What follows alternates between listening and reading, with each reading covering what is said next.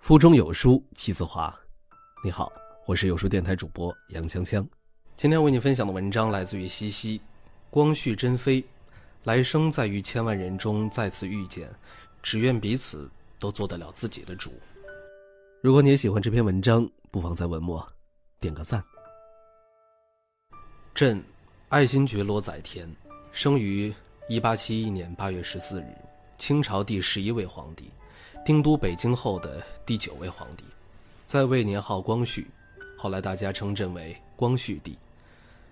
慈禧太后是朕母亲的亲姐姐，她的儿子是同治帝。同治帝六岁登基，十九岁便离世。那时朕才四岁，姨母视朕如己出，国不可一日无主。朕虽年幼，却也被迫担起这份重任。朕四岁登基。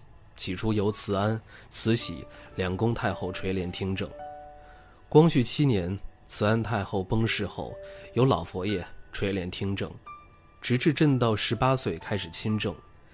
此后虽名义上归政于朕，实际上大权仍掌握在老佛爷手中。朕这一生最大的无奈就是事事皆不能由自己做主，就连自己最爱的女人，也无法护她一世周全。纵使朕与他有着千万种柔情，却没能将他珍藏好，妥善安放，护得他一世安好，免他惊，免他苦，免他四下流离，免他无枝可依，这是朕这一生偌大的遗憾。光绪十五年，也就是朕十八岁的时候，依稀记得那日的北京城阳光明媚，春风煦暖。就连宫中的花儿似乎都已经盛开，包括那天的风都是那样的温柔。那日的体和殿内，太后正在为朕选妃。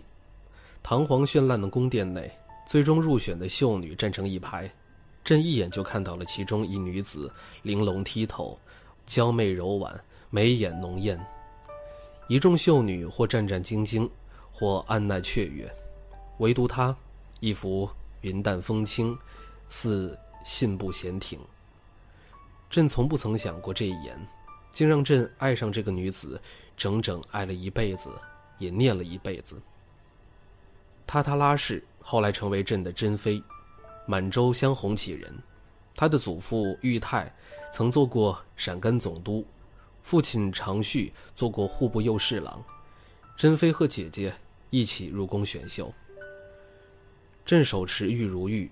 不由自主的便向他走过去，想将玉如意递给他，突然听见老佛爷的喊了一句：“皇帝。”朕懂老佛爷的意思，无奈的把手里的玉如意塞给了站在狩猎的女孩。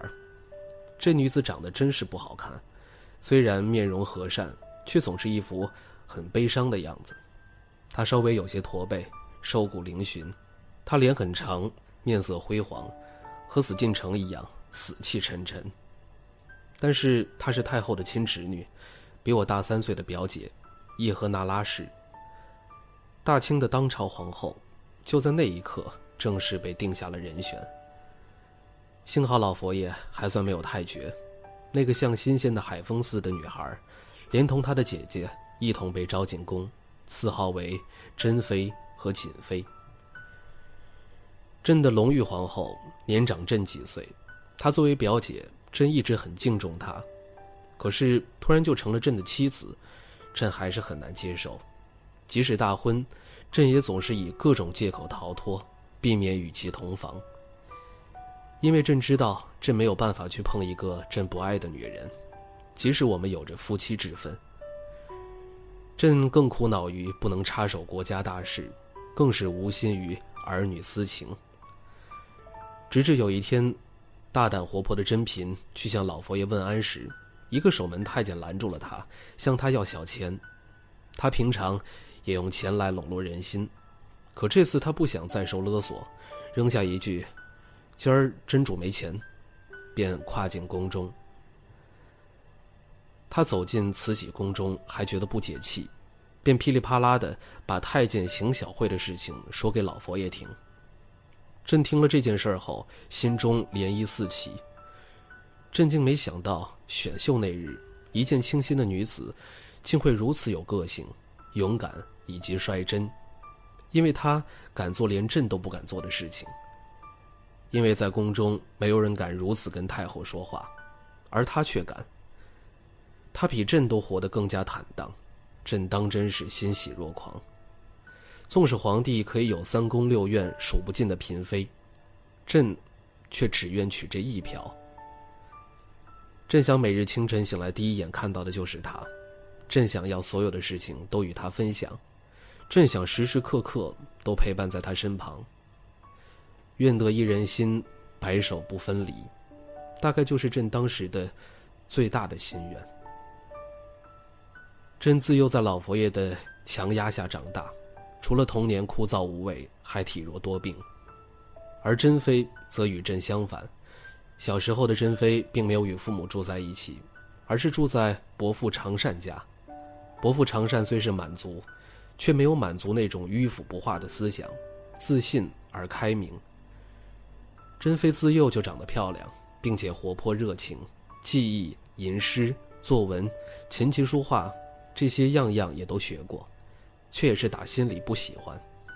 他喜好新事物，接触他们，学习他们，也喜好听人们谈国家大事。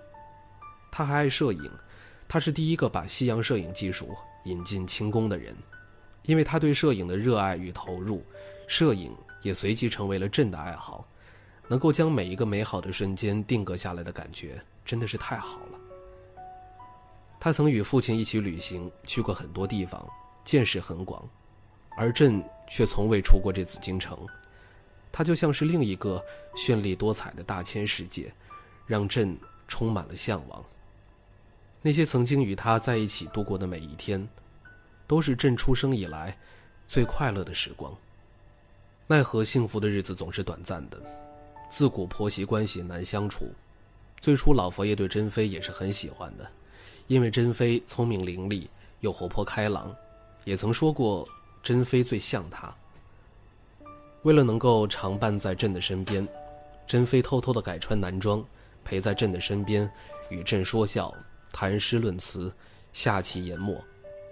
可是那段在朕心中神仙眷侣般的日子，虽然于夫妻而言是温柔浪漫，可是于老佛爷，却是不可饶恕的大罪过。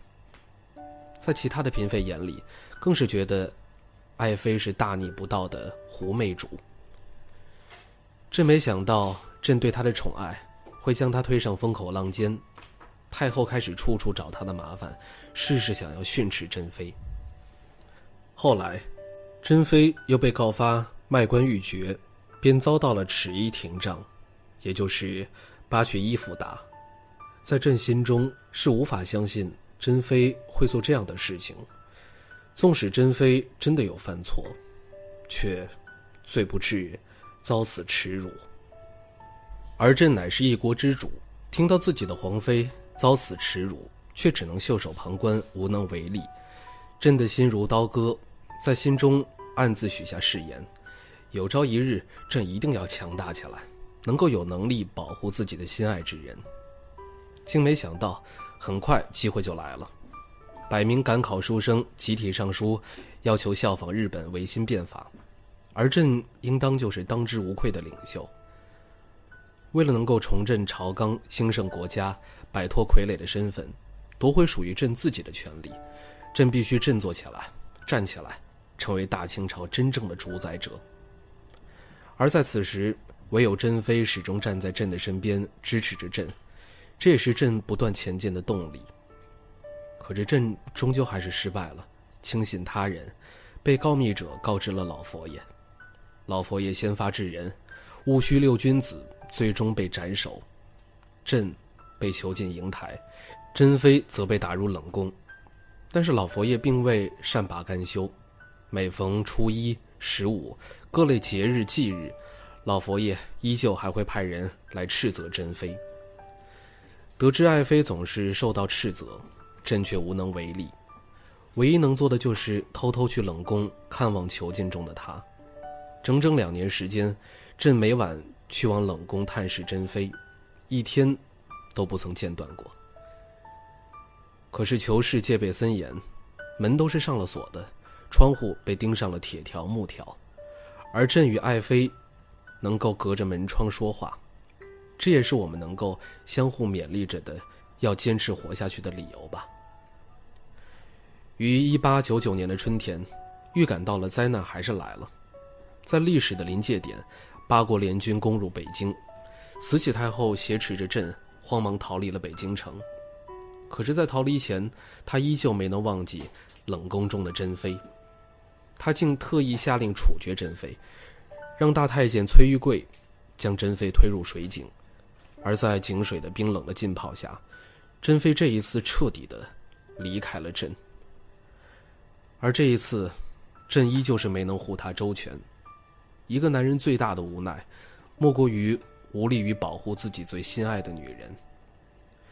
直到一九零一年，朕再回北京后，爱妃的尸体才被打捞起来下葬，并追封她为克顺皇贵妃。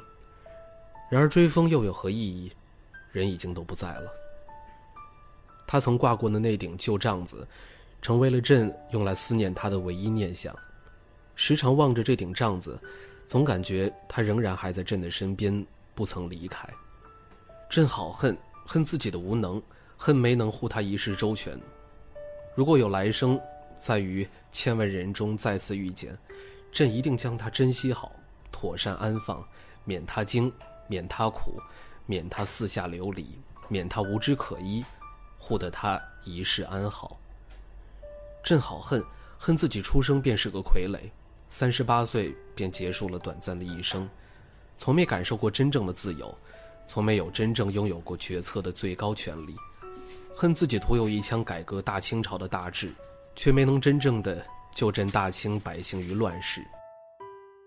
如有来世，我愿出生在太平年间，寻到我的珍妃，做一对快活的普通人。好了，那今天的文章就分享到这儿了。在这个碎片化的时代，你有多久没有读一本书了呢？长按扫描文末二维码。在有书公众号菜单免费领取五十二本共读好书，每天有主播读给你听。欢迎大家下载有书共读 App 收听领读。我是主播杨锵锵，此时的我，在美丽的京津走廊廊坊，为你送去问候。记得在文末给我们点个赞。